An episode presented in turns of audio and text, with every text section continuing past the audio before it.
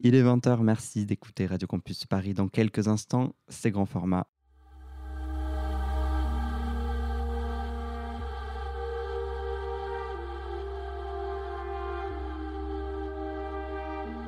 Radio Campus Paris, grand format.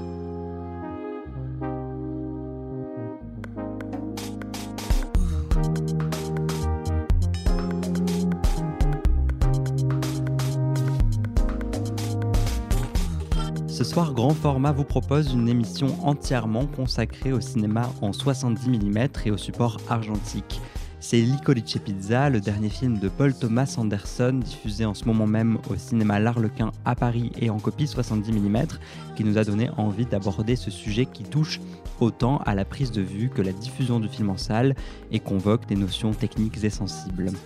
Il sera question de cinéma expérimental sur support film avec Jocelyn, qui s'est entretenu avec Sébastien Ronceret, fondateur de l'association Braquage, des techniques de l'argentique et de sa place aujourd'hui avec Eloi. Et puis, on entendra en fin d'émission Eric Cholivalt, qui programme entre autres le cinéma L'Arlequin à Paris.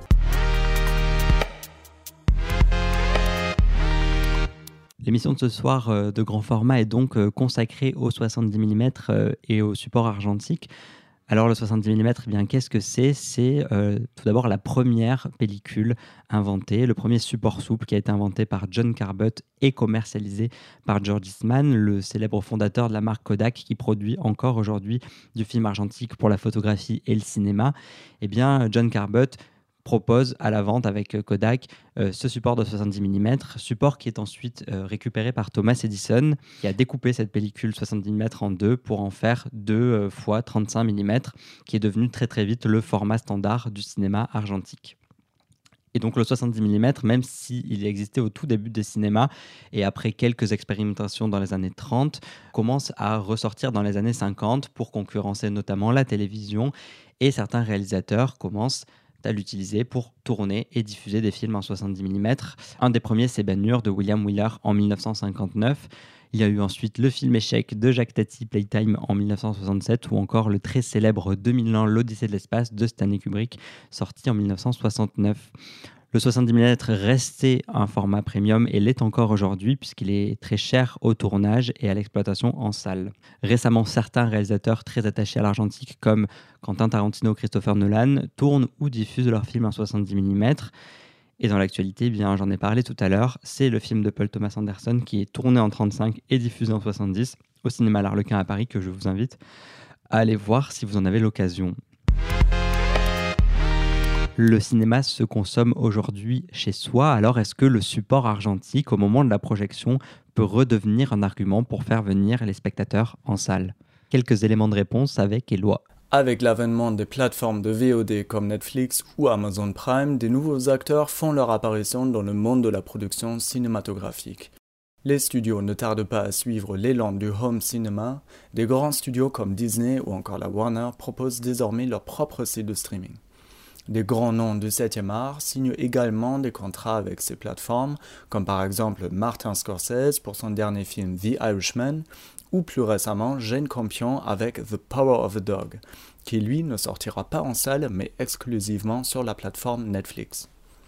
Cette nouvelle vague de diffusion en ligne ne fait pas l'unanimité. Nombre d'acteurs du 7e art craignent la disparition des salles de cinéma. En 2017, deux films de la plateforme Netflix entrent en compétition au Festival de Cannes, Okja de Bong Joon-ho et The Meyerowitz Stories de Noah Baumbach. Une première car les films ne sortiront pas en salle. La sélection des deux films est largement contestée par les acteurs du 7e art comme Jean Labadie, patron du pacte, qui déclare sur Twitter Netflix veut clairement la mort des salles. Le festival ne tarde pas à réagir. Thierry Frémaux, délégué général du Festival de Cannes, impose en 2018 un nouveau règlement du festival selon lequel tout film qui souhaitera concourir en compétition à Cannes devra préalablement s'engager à être distribué dans les salles françaises. En effet, les plateformes de streaming posent problème.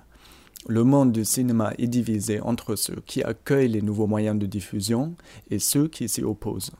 La pandémie n'en a rien arrangé pour les adeptes des salles.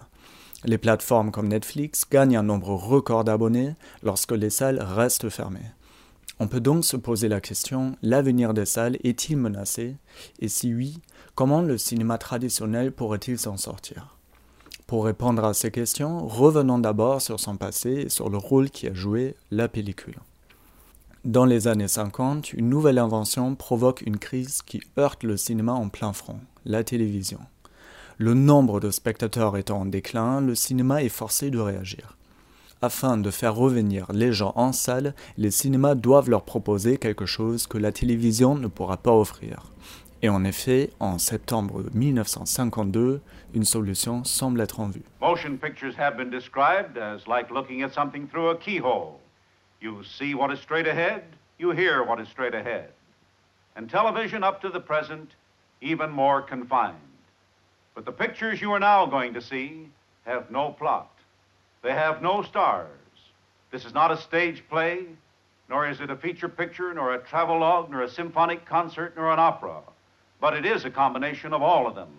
In fact, it is the first public demonstration of an entirely new medium, which we believe is going to revolutionize the technique of motion picture storytelling. Ladies and gentlemen, this is Cinerama. Thank you.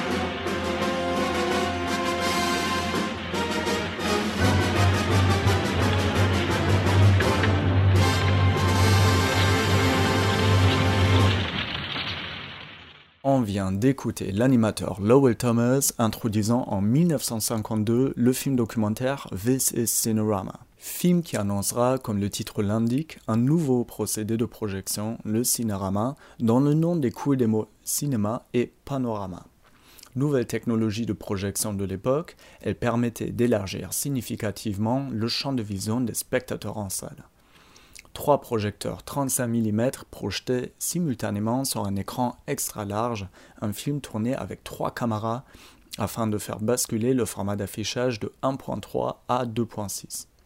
Procédé révolutionnaire mais tout de même coûteux en termes de production, le Cinérama ne produira que 9 films avant de faire sa disparition. Mais le cinéma n'avait pas dit son dernier mot. De nouveaux formats comme le cinémascope voyaient le jour, leur but étant de proposer un format plus large avec des moyens moins sophistiqués que le cinérama. Mais il restait tout de même un problème que ces nouveaux procédés n'arrivaient pas à résoudre. L'élargissement des prises de vue sur un format plus sophistiqué causa un déclin de la qualité de l'image. C'est ainsi que Mike Todd, ancien associé de Cinerama, fait son réapparition en proposant une solution qui devra résoudre à la fois le problème du format et celui de la qualité, le 70 mm. En suivent des films à grand succès comme Ben Hur ou West Side Story qui séduisent avec leur format large et remplissent les salles de cinéma. Avec l'avènement du film numérique, les productions commencent à privilégier ce nouveau support dû à son coût moins élevé et la facilité qu'il offre lors du tournage. Tout de même, l'argentique vit aujourd'hui une petite renaissance grâce au retour de certaines pellicules photographiques comme l'Ectachrome ou encore les tournages de films grand public en 70 mm. Des cinéastes comme Quentin Tarantino, Paul Thomas Anderson ou Christopher Nolan vantent le rendu incomparable que la pellicule offre. Un rendu plus organique, plus vibrant, plus palpable que le numérique. Et en effet, le visionnage de films en pellicule reste encore aujourd'hui un délice réservé principalement aux projections en salle. Pourrait-elle donc à nouveau se proposer comme une solution pour déjouer les nouveaux concurrents des salles tels que Netflix? Probablement pas. Mais comme on l'a bien vu, l'avènement des plateformes ne représente pas la première concurrence à laquelle les salles font face, et elle ne sera probablement pas la dernière. Si en effet les plateformes facilitent le visionnage de films, il faut tout de même se poser la question en quoi elles représenteront une plus grande menace pour les salles que la télévision, la cassette ou encore le DVD. Outre l'expérience plus immersive que la projection en salle, sortir de chez soi pour aller au cinéma n'est-ce pas aussi devenu une forme de rituel social, de partage collectif? Songeons à cela en écoutant aux paroles de Boris Vian. Quand j'avais 6 ans, la première fois que papa m'emmena au cinéma, moi je trouvais ça plus palpitant que n'importe quoi. Il y avait sur l'écran des drôles de gars, des moustachus, des fiers à bras, des qui s'entretuent chaque fois qu'ils trouvent un cheveu dans le plat. Un piano jouait des choses d'atmosphère tel ou le grand air du Trouvert, et tout le public en frémissant se passionnait pour ces braves gens. Ça coûtait pas cher, on en avait pour ces trois francs. Belle, belle, belle, belle, belle comme l'amour. Blonde, blonde, blonde, blonde, blonde comme le jour. Un rêve est passé sur l'écran et dans la salle obscurément, des masses cherchent, des masses se trouvent timidement.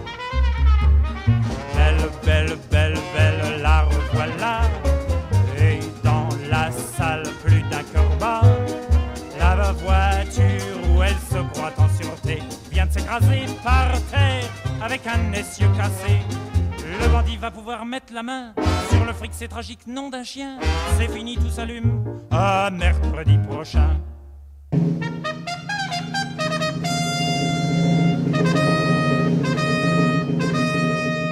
Maintenant ce n'est plus mon papa qui peut m'emmener au cinéma, car il plante ses choux là-bas pas loin de 5 cufa. Mais j'ai rencontré une Dalila, une drôle de môme, une fille comme ça. Elle adore aller le mercredi dans les cinémas. Bien sûr, c'est devenu le cinémascope. Mais ça remue toujours et ça galope. Et ça reste encore comme autrefois, rempli de cow-boys sans foi ni loi. Et de justiciers qui viennent fourrer leurs grands pieds dans le plat. Gar, gar, gar, gar, Gary Cooper s'approche du ravin d'enfer. Fais attention, pauvre crétin, car la n'est pas très loin. À 500 mètres, il loge une balle dans un coton de pain. Gar, gar, gar, gar, pendant ce temps-là, je la prends doucement au creux de mon bras. Le fauteuil où elle se croit en sûreté ne m'empêche pas, ma foi, d'arriver à l'embrasser. J'ai pas vu Cigari sort gagnant, mais comme c'est le cinéma permanent, ma chérie, rappelle-toi, on est resté un an et on a eu beaucoup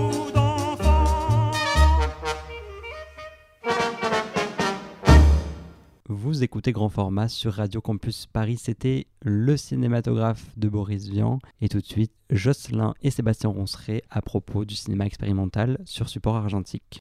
Tu pourrais, m'envoyer ça? Parce que c'est très très drôle. Tchaikovsky, t'as entendu, on entendait des voix en anglais qui étaient dans le bon sens. Sauf que là, la copie, elle passe dans le mauvais sens. Ce qui fait qu'en fait, et ça on le savait, mais que dans le son qu'on entend dans le film, il y a des voix qui sont dans le bon sens et ah d'autres à l'envers. Mais en repassant à l'envers, tu les retrouves à l'endroit. Du coup. Voilà.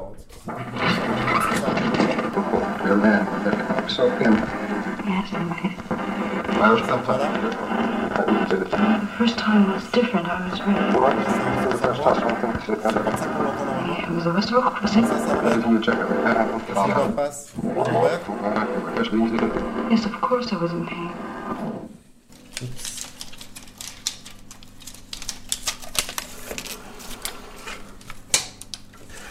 Le nom de braquage, effectivement, vient euh, d'un écho assez clair à un cinéaste qui nous inspire beaucoup, enfin qui nous inspirait à cette époque-là, mais qui continue, je pense, à, nourrir beaucoup les, membres de braquage aujourd'hui, les nouveaux membres de braquage aussi, à savoir Stan Brakhage, donc cinéaste états-unien, décédé il y a une dizaine d'années, et qui a une pratique assez large du cinéma argentique, puisqu'il a dû faire 300-350 films à peu près. Pour nous, c'était quelqu'un qui a euh, ouvert, on va dire, un champ des possibles de ce que peut permettre le cinéma d'avant-garde et expérimental au moment où moi j'ai découvert ces films-là et les cofondateurs de l'association en 2000 aussi. Mais en tout cas, dans l'idée de braquage, dans dans ses fonctions, dans ses envies, c'était aussi de braquer, on pourrait dire, euh, la lumière sur une forme cinématographique qui n'est pas si visible que ça. C'est aussi euh, faire une, une, focalisation, on va dire, sur le cinéma expérimental et d'avant-garde à travers cette association.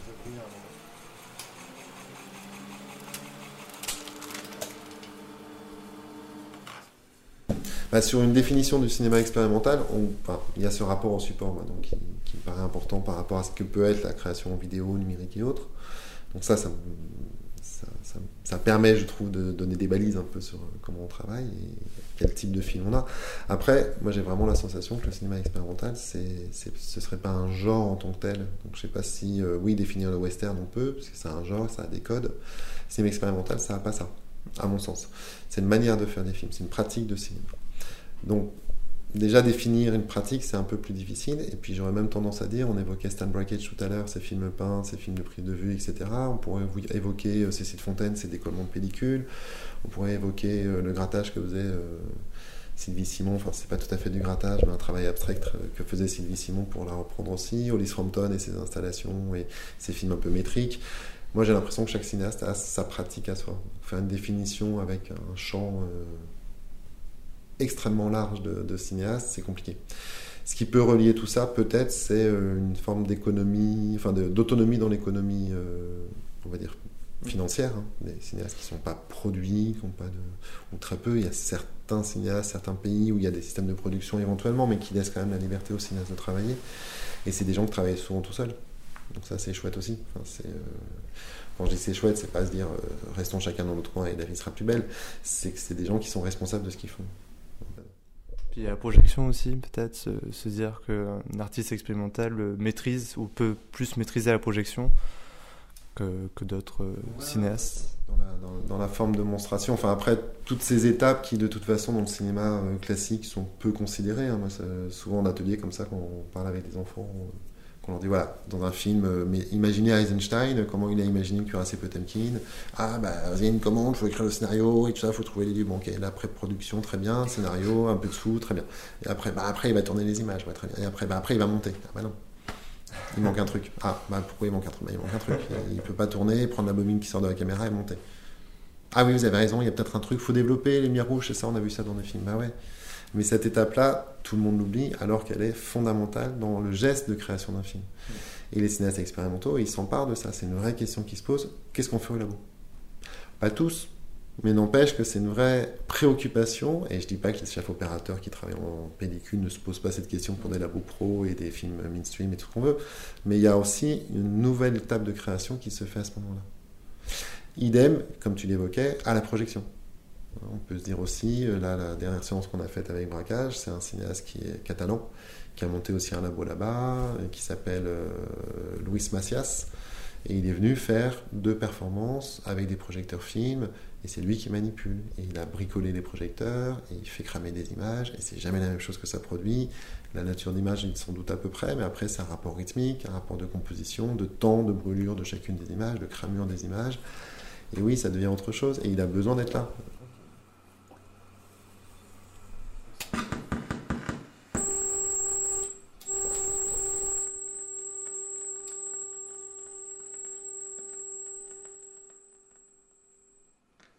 Effectivement, cette bascule-là, c'est-à-dire la disparition de l'utilisation des outils argentiques, a fait que certains labos, certains lieux ont pu récupérer ce matériel-là et le rendre accessible à des cinéastes pour leur propre pratique. Donc ça, ça a été une chose plutôt, euh, plutôt bénéfique, même si on aurait préféré qu'il y ait aussi des labos pros et qu'on continue à travailler autant en pellicule, parce que le fait qu'il y ait moins de production euh, officielle en pellicule aussi a fait que pas mal de fabricants de pellicules ont fait faillite, ont arrêté de produire de la pellicule, et du coup, c'est parfois plus compliqué de retrouver des gammes ou des produits, des, des, outils de travail, des supports de travail.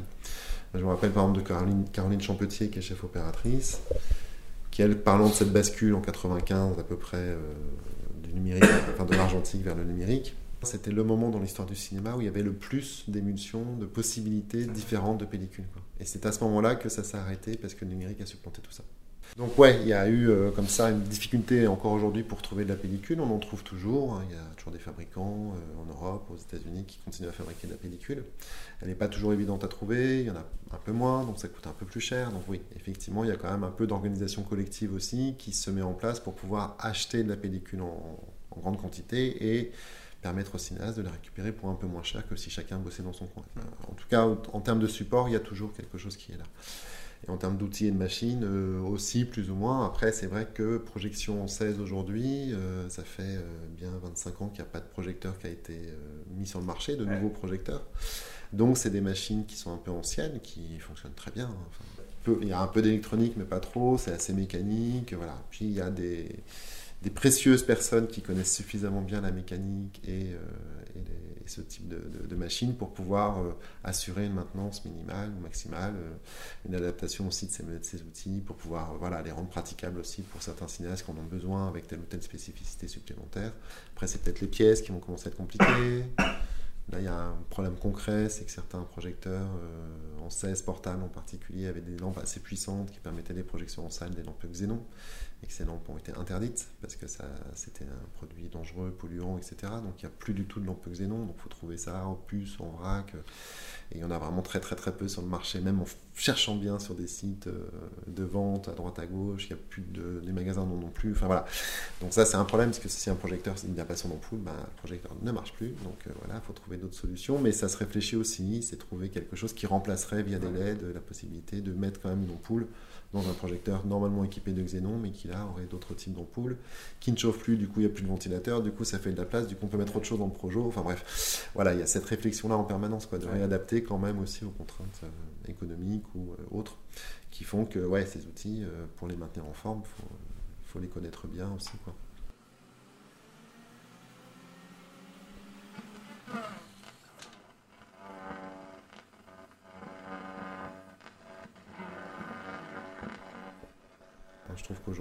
Ça fait une bonne dizaine d'années quand même qu'il y a pas mal de cinéastes qui s'intéressent au documentaire et qui vont du côté du support film aussi pour aller chercher un certain, certaines pratiques de l'image aussi, un certain regard qu'on a sur l'image, parce que je crois qu'on ne regarde pas les images pareilles en numérique et en argentique.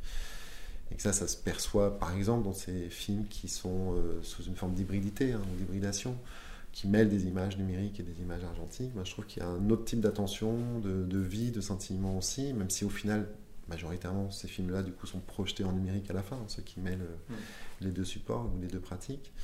Mais il y a quand même quelque chose de la signification, de l'intensité de l'image du côté de la pellicule qui est différente, qui n'est pas mieux ou moins bien, mais qui oblige aussi du coup le spectateur ou qui incite le spectateur à changer sa manière de regarder. Comme aujourd'hui on est quand même majoritairement bombardé par des images numériques, bah, du coup de se retrouver avec un autre type de support qui nous incite à regarder autrement, c'est toujours intéressant. Et je crois que c'est l'un des, éléments marquants, on va dire aussi, dans les pratiques documentaires, de ce retour du côté de la pellicule.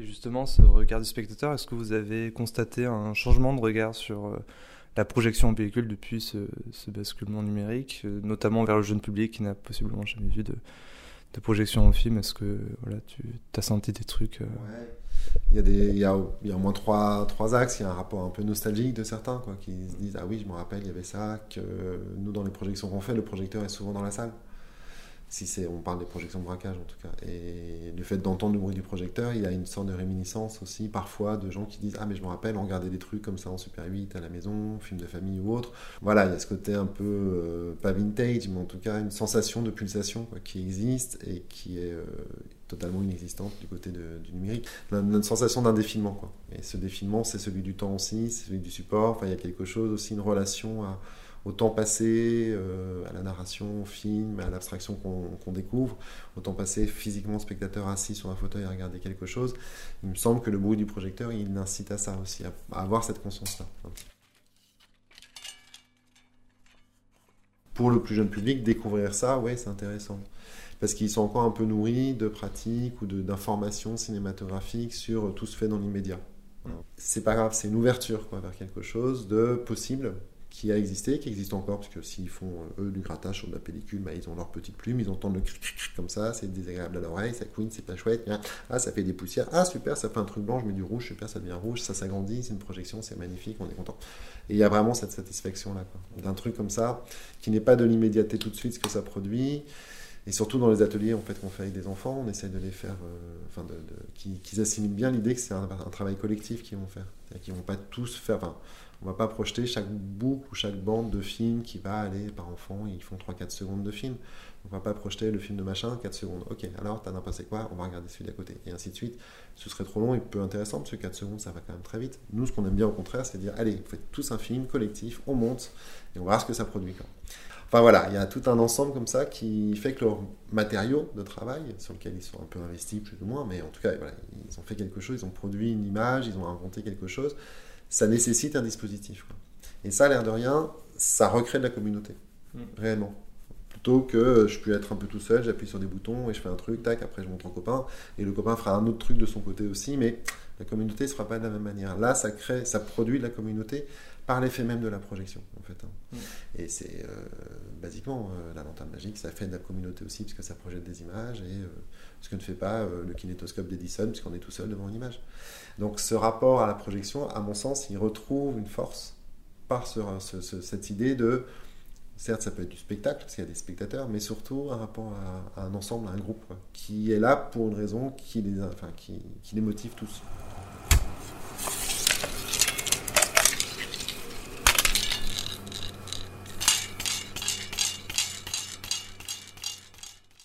Merci Jocelyn et merci à Sébastien Ronceret. On se retrouve dans quelques instants après une pause musicale pour l'interview d'Éric Jolivalt, le programmateur de la salle L'Arlequin à Paris.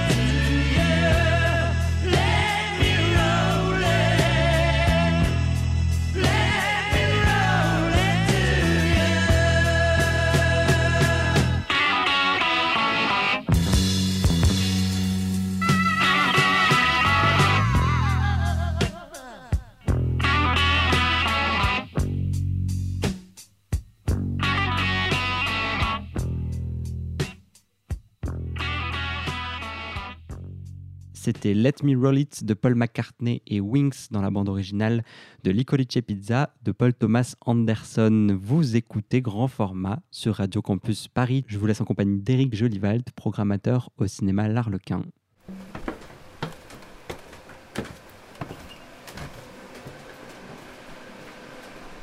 Après avoir monté quelques marches en bois, je me trouve dans la cabine de projection de la plus grande salle du cinéma L'Arlequin, en compagnie du programmateur Eric Jolivalt et du directeur de la salle, Olivier Cousin.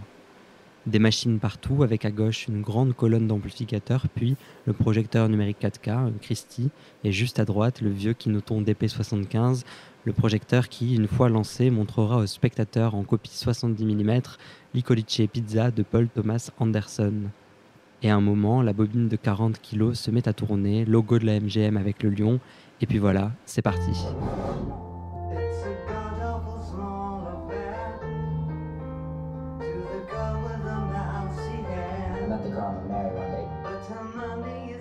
Je suis Eric Jolivalt, euh, je suis programmateur euh, des cinémas du Lac Cinéma, euh, à savoir l'Arlequin, le Reflet Médicis, l'Escurial, le Majestic Bastille et le Majestic Passy. Arlequin, c'est un des rares cinémas à Paris avec la Cinémathèque française à avoir conservé un projecteur 70 mm. Est-ce que ça a été dès le départ une vraie volonté de la part de la salle ou un petit peu un hasard Le projecteur il traînait là et puis finalement on s'en est servi? Alors oui, effectivement, l'Arlequin est une des dernières salles en France, quasiment à pouvoir projeter encore du 70 mm. Euh, il y a Cinémathèque, sur Paris, il y a Cinémathèque à l'Arlequin qui ont un projecteur à demeure, parce que, euh, euh, par exemple, si vous vous souvenez, en, il y a le dernier euh, Nolan, pardon, euh, dernier a projeté en 70 mm euh, au Normandie. Il y a eu les films de Tarantino qui ont été projetés aussi, soit au Grand Rex, soit au, soit au Gaumont Marignan, 70 mm. Mais à chaque fois, il y avait un projecteur 70 mm qui était installé dans la cabine, voire au Grand Rex, ils installent carrément une cabine déportée euh, pour pouvoir projeter le film. Euh, l'avantage de l'Arlequin, effectivement, c'est qu'on a toujours un projecteur. En fait, c'est un projecteur un petit peu particulier. C'est euh, un Kinoton DP75 qui est mixte 35 et 70. Ça veut dire que nous, on peut projeter du 35 mm régulièrement, ce que l'on fait, ce qu'on fait sur les ciné-clubs, sur d'autres séances. Et en changeant l'optique, en changeant les galets euh, qui permettent à la bobine de, de se déplacer devant, euh, devant la lanterne, on peut projeter du 70 mm. C'est d'où l'avantage et d'où aussi un coût moindre d'installation que euh, pour d'autres films où là il faut carrément déplacer les murs presque. Vous projetez en ce moment Licolice Pizza de Paul Thomas Anderson en 70. Comment ça s'est passé avec le distributeur Universal? Est-ce qu'ils vous ont fait la demande? Vous avez fait cette proposition? Comment ça s'est organisé? Euh, alors déjà, il faut savoir que euh, le 70 mm, euh, l'Arlequin et Paul Thomas Anderson, c'est déjà une, histoire pas très longue, mais quand même, parce qu'on a commencé à projeter les films de Paul Thomas Anderson en 70 depuis The Master, qu'on a fait, donc ensuite on avait fait Inherent Vice, et il n'y avait pas eu de copie 70 mm sur Phantom Thread. Donc naturellement, quand j'ai su que la date de sortie du film, j'ai appelé mes interlocuteurs chez Universal. Je leur ai parlé du 70 mm. Ils ne savaient pas encore.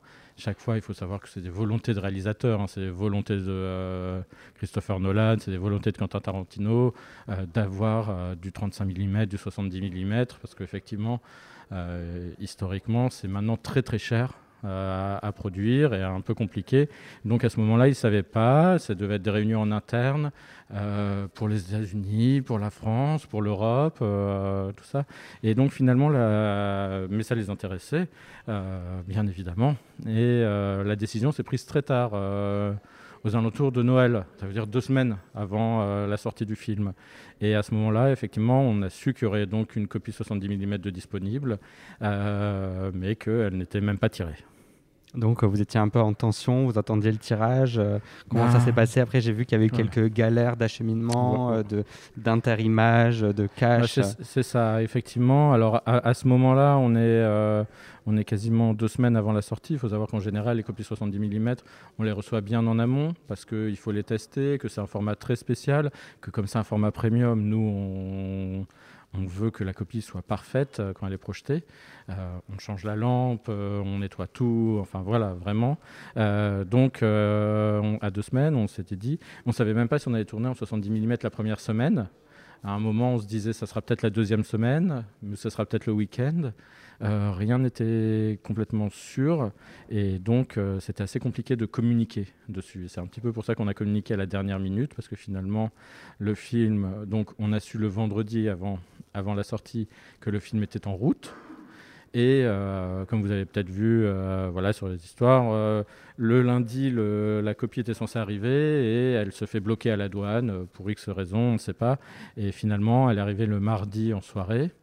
Euh, ce qui nous empêchait de jouer le mercredi. Euh, parce que il faut, pour installer le 70 mm, c'est tout un processus. Ça ne se fait pas comme, même pas comme une copie 35, euh, qui pour le coup, il y a juste à la monter et à la projeter. Là, il y a un disque DTS qui permet d'avoir le son à côté, parce qu'il n'y a pas de son sur l'image de 70. Et il y a aussi tout le travail sur l'image. Donc, on s'est retrouvé effectivement avec, avec ce jour de retard mais en tout cas avec euh, la copie.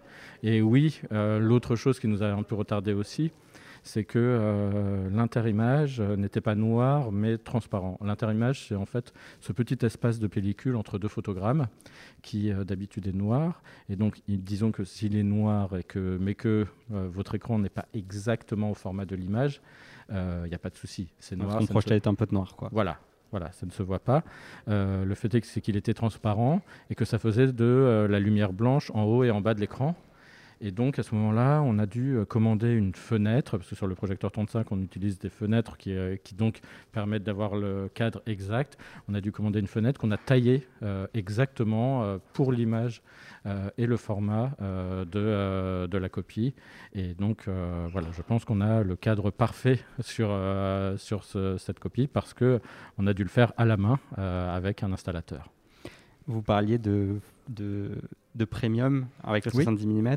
Est-ce que c'est une façon pour vous de lutter contre, par exemple, les grands multiplex qui vont dire voilà, on va faire du Dolby Atmos, on va faire des sièges ultra larges, et vous, vous revenez un petit peu à l'essence du cinéma avec le 70, et du coup, cette projection magnifique, c'est un, moyen de vous attirer du public mm. en salle avec ce 70 bah, c'est un moyen, déjà, il faut le dire, hein, c'est un plaisir personnel, c'est un plaisir de cinéphile. Et effectivement, euh, dans les salles indépendantes, enfin voilà, l'Arlequin a quasiment 100 ans, euh, on programme aussi l'Escurial qui a 110 ans. Euh, on n'a pas forcément, ni on ne programme pas forcément les films effectivement pour du Dolby Atmos, euh, pour euh, des, euh, des, sons incroyables, mais effectivement on a à côté cette idée de pouvoir projeter les films dans les plus belles conditions possibles. Et le 70 c'est vraiment le plus grand des formats. C'est euh, le format des films comme Ben comme Laurence d'Arabie, comme 2001 l'Odyssée de l'espace, qu'on avait déjà projeté ici en 70 mm, euh, et qui permettent de rendre le film magique. Il y a vraiment, je pense, ce côté-là, et c'est ce qu'on entend là dans les retours des gens, euh, un côté assez incroyable, parce que sur la base, moi, quand j'ai vu les Pizza il y a un mois et demi à peu près, mi-novembre, je l'ai vu en numérique, bien évidemment. Et c'est pas le film où on se dit que le 70 va apporter forcément quelque chose d'incroyable, parce que le 70 mm est connu pour une précision extrême, pour une très grande profondeur de champ. Euh, donc, bien évidemment, sur les films à grand spectacle euh, ou avec euh, des, des, décors impressionnants, c'est tout de suite visible. Là, vous l'avez vu, le film est quand même très intimiste. et pourtant, quand je l'ai revu, là, en 70, tout avait changé. Les lumières, l'intensité, quelque chose dans les regards, dans la texture de la peau. Et c'est là qu'on voit que euh, même sur un film intimiste, cette qualité de projection est inégalable. Et cette qualité, euh, il y a quand même quelques tout petits défauts auxquels on n'est plus habitué avec le numérique. Je pense notamment aux hautes lumières qui scintillent très légèrement. On s'y habitue très vite et c'est magnifique. Est-ce que c'est aussi ce côté très organique qui vous plaît, ce côté où on sent un peu la vibration de la pellicule, la vibration de la lumière? Oui, ça veut dire que dès le début, euh, on est un petit peu gêné parce que notre œil n'est plus habitué euh, n'est plus habitué à l'image qui, qui, vibre un petit peu, au, à, à, ce sentiment, euh, à, cette idée que tout n'est pas totalement parfait. Euh, voilà, et en plus la copie petit à petit vit sa vie, donc quelques poussières euh, s'installent, euh, de choses comme ça, donc ça on n'y est plus du tout habitué, et pourtant ça dure peut-être 30 secondes, peut-être une minute, et ça disparaît complètement au bout d'un moment. Je pense vraiment que quand on voit le film, on se dit juste, écoute, la copie 70 c'était super, c'était très bien, mais si par hasard vous avez l'occasion un jour de faire voir la copie 70 et après une copie numérique derrière, vous verrez que ça n'a aucun rapport. Euh, le film a été tourné en 35 et gonflé en 70. Est-ce que vous, vous savez pourquoi ce choix-là? Est-ce que ça s'est justifié quelque part ou, pas? Euh, Je sais pas si ça va Non, j'ai pas entendu. D'accord. Euh, le film est effectivement gonflé en 70 mm. Bah, pour des questions de coût, euh, tourner en 70 mm est très très très cher. Euh, c'est En général, aucun film n'a été tourné entièrement en 70 mm. On parle de quelques séquences, un petit peu comme l'IMAX euh, en ce moment. Il y a quelques séquences qui sont tournées en 70 et le reste du temps, c'est du 35 gonflé en 70. Donc là, euh, c'était cette idée. Et en fait, le 70 mm, c'est aussi l'idée du format premium, mais depuis longtemps, euh, là, pendant les vacances de Noël, la Cinémathèque a fait tout un cycle sur le 70 mm. Ils ont projeté des films comme Darkman, comme L'Arme Fatale 2, qui avaient été tournés entièrement en 35. Il n'y avait pas du tout de séquence 70, mais dans les années 90, euh, il y avait cette idée de pouvoir proposer des, des, des copies en 70 mm qui étaient encore plus belles que les autres, qui avaient un soin tout particulier dans leur tirage. Et je pense que ça euh, perpétue cette tradition, euh, cette idée. Et qu'effectivement, il ne faut pas se dire, Ah ben oui, c'est du 35, mais gonflé en 70, ça ne change rien. Si, si, ça change vraiment quelque chose. Et, et d'ailleurs, c'est pour ça que Paul Thomas Anderson l'impose. quoi.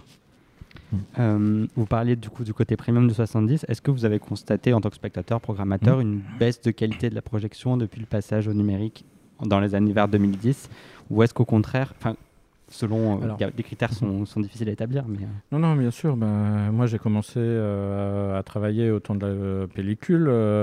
C'était il n'y a pas si longtemps que ça. le passage entre pellicule et numérique, c'est 2011. Euh, c'est c'est deux choses différentes. Je pense qu'on a perdu quelque chose à l'œil. Euh, L'image, c'est euh, c'est beaucoup éclairci. Il y a un espèce de filtre euh, très propre. donc, en vrai, c'est pas c'est pas désagréable, c'est pas très grave, mais il y a quelque chose de euh, du tirage photo euh, que l'on a perdu et euh, c'est exactement la même chose quand vous allez dans une exposition photo et que vous voyez des tirages argentiques par rapport à des tirages numériques. Il n'y a aucun souci avec le tirage numérique, c'est très propre, c'est très beau, mais ce n'est pas la même chose. C'est quand même quelque chose. L'autre chose est quand même ça qui est quand même très dans le bon sens du terme, c'est euh, l'idée qu'un film, quand vous allez le voir en première ou en cinquième semaine, il est pareil. Euh, et ça, c'est un gros souci avec les copies 35, c'est que les copies se détérioraient quand même assez vite, qu'au bout d'un moment, les copies étaient très sales, si elles n'étaient pas bien entretenues ou pas euh, bien projetées, elles se rayaient assez vite. Et finalement, quand vous voyez pas le film en première semaine, euh, au bout d'un mois, un mois et demi, vous aviez des copies qui souvent étaient très passables euh, et pas forcément, euh, pas forcément bien. Donc là, au moins, il y a cette idée avec le numérique que si vous venez en première ou en cinquième semaine, vous verrez toujours le même film en fonction de la qualité de projection de la salle. Et il y a autre chose aussi, ce qu'il faut se rappeler, c'est qu'il y avait une vraie inégalité des tirages à l'époque. Ça se sait pas forcément, hein, mais euh, à l'époque, on tirait une centaine de copies. Euh, il faut se dire qu'à partir de l'internégatif, votre premier tirage et votre dernier tirage ne seront pas les mêmes. Euh, la copie de l'internégatif de base se fatigue. Et donc, en, on- par exemple, à l'époque, on tirait en premier les copies pour Paris qui avaient les plus belles copies. Euh, et vous étiez une petite salle de province, vous aviez la dernière copie du lot qui était pas moche, mais qui était quand même la dernière, donc avec peut-être deux, trois petits défauts, euh, une couleur qui était peut-être moins éclatante, deux choses comme ça. Voilà, tout ça, ça a disparu. On est revenu sur quelque chose. Voilà. Donc, il y a effectivement des côtés négatifs, mais il y a aussi plein de côtés positifs et il ne faut pas les oublier. Mais du coup, on a quand même peut-être aussi un peu perdu le métier de projectionniste. Euh, ça arrive, moi, d'être dans des grands multiplex avec Mhm. le, le film letterboxé, la lampe qui flique. Enfin, c'est les, enfin, les copies, parfois, j'ai l'impression qu'elles sont même pas vérifiées, personne ne les regarde. Et on se retrouve des fois avec des projections horribles, quoi. Ouais, je suis assez d'accord. Je suis assez d'accord. Euh, pour le coup, nous, c'est quand même dans les cinémas indépendants euh, au sein du groupe du Lac quelque chose auquel on est très attaché d'avoir des projectionnistes, des gens qui, qui ont encore cet amour de l'image et qui regardent. Euh, c'est quand même l'intérêt quand on va dans une salle indépendante. Et oui, euh, maintenant, de toute façon, en fait, on peut plus rien, on peut plus faire grand chose sur euh, sur les films. Le film arrive comme ça. Ça va dépendre de la qualité du projecteur et de comment il est entretenu. Et effectivement, voilà, ça m'est arrivé dernièrement dans des projections d'avoir des projections dégueulasses et, et je trouve pas ça très entendable. C'est vraiment dommage parce que cette période où euh, justement tout le monde dit je, préfère rester chez moi, euh, regarder, euh, regarder des films sur les plateformes, là je pense que l'expérience ciné se doit d'être irréprochable. D'où l'intérêt des salles premium et aussi l'intérêt justement de copies comme la copie 70. Je vais revenir à Licorice Pizza. Qu'est-ce qui vous, a touché dans ce film? Est-ce que c'est aussi parce que vous avez été touché par le film que vous avez décidé de prendre, entre guillemets, un petit peu ce risque de la copie 70 moi, tout d'abord, j'aime énormément Paul Thomas Anderson depuis les débuts. Euh, j'ai commencé euh, son cinéma avec Punch Drunk Love, puis Magnolia. je suis un grand fan de There Will Be Blood et Phantom Thread fait partie de mon panthéon des films, donc déjà j'avais très hâte de le voir. mais par contre, je me posais la question en tant que programmateur, c'est un film sans réel casting. Les deux acteurs principaux, s'ils sont connus, le fils de Philippe Seymour Hoffman et la chanteuse de Haïm, par un certain public, sont quand même pas des, les acteurs et actrices les plus connus. Et après, voilà, il y a Bradley Cooper, il y a Sean Penn, mais sur des petits rôles. Donc on se posait la question, on se disait est-ce que ça va être comme Inherent Vice, euh, qui on le rappelle n'avait pas fait tant d'entrées que ça. Euh, mais voilà, dès que je l'ai vu, euh, quasiment dès la première séquence, ce, plan séquence où on suit tout de suite les deux acteurs, on tombe tout de suite dans un film un petit peu, un petit peu doudou presque, où on aime ce on aime se blottir. Euh, c'est un film où le scénario suit les différentes pérégrinations de ces, euh, de ces de ces personnages. Moi, ce que j'aime bien dans ce film, c'est que ça retranscrit cette espèce de Los Angeles. Alors, je ne sais pas s'il est mystifié ou pas, parce que je pas vécu, mais en tout cas, cet endroit où tout est possible. Ça veut dire que vous pouvez être un gamin de 15 ans et monter une salle de flipper. Euh, vous pouvez euh, vous être dans un restaurant et vous retrouver avec une star du cinéma qui va faire une cascade euh, d'un coup. Enfin, voilà, se dire qu'on est au milieu même de ce que le cinéma produit et que tout d'un coup, la ville en elle-même est un grand film. Et je trouve ça magnifique. Que c'est vraiment cette déclaration d'amour. On fait beaucoup d'analogies avec le, le, film de Once Upon a Time in Hollywood de Tarantino. Euh, je le trouve moins violent, celui-là, dans l'idée qu'il se fait des rapports et euh, plein, plein d'amour. Donc euh, oui, non, ça m'avait énormément touché et ça m'avait donné encore plus envie de le programmer, bien sûr. Vous parliez des, des teintes de peau et c'est quelque chose qui est vraiment hyper flagrant et surtout même quand on tourne en 35 mmh. ou même en 16, la pellicule a une façon de restituer ces teintes de chair qui sont vraiment très belles. Et sur la copie 70, c'est encore plus évident. Bah, tout d'abord, ça fait tellement plaisir d'avoir un acteur et une actrice qui ne sont pas dans les standards de beauté d'Hollywood, euh, avec des dents parfaites, euh, avec euh, des peaux photoshopées, hyper maquillées, mais où effectivement, ben, il y a de l'acné, il y a des dents pas forcément droites, il y a des coupes qui ne sont pas tout à fait nickel. Et et ça, ça fait juste plaisir. Enfin, enfin, quelqu'un qui nous parle des personnages à qui on a envie de s'identifier. Euh, voilà, j'adore le glamour hollywoodien. C'est pas la question. C'est juste que là, tout d'un coup, effectivement, il y a cette question de la peau. Et oui, euh, ça ne m'avait pas marqué de la même façon quand je l'avais vu en numérique que lorsque je l'ai vu en 70 mm, où là, c'était évident, vraiment. Les, projecteurs, en l'occurrence le Kinoton DP75 que vous avez ici, ces projecteurs qui sont plus fabriqués, dont les pièces détachées vont à un moment venir à manquer. Est-ce que vous avez un petit peu peur de ça, de vous dire qu'à un moment, bah, peut-être que ça sera juste techniquement plus possible de faire tourner des, bobines parce qu'on n'aura plus le, matériel technique pour le faire?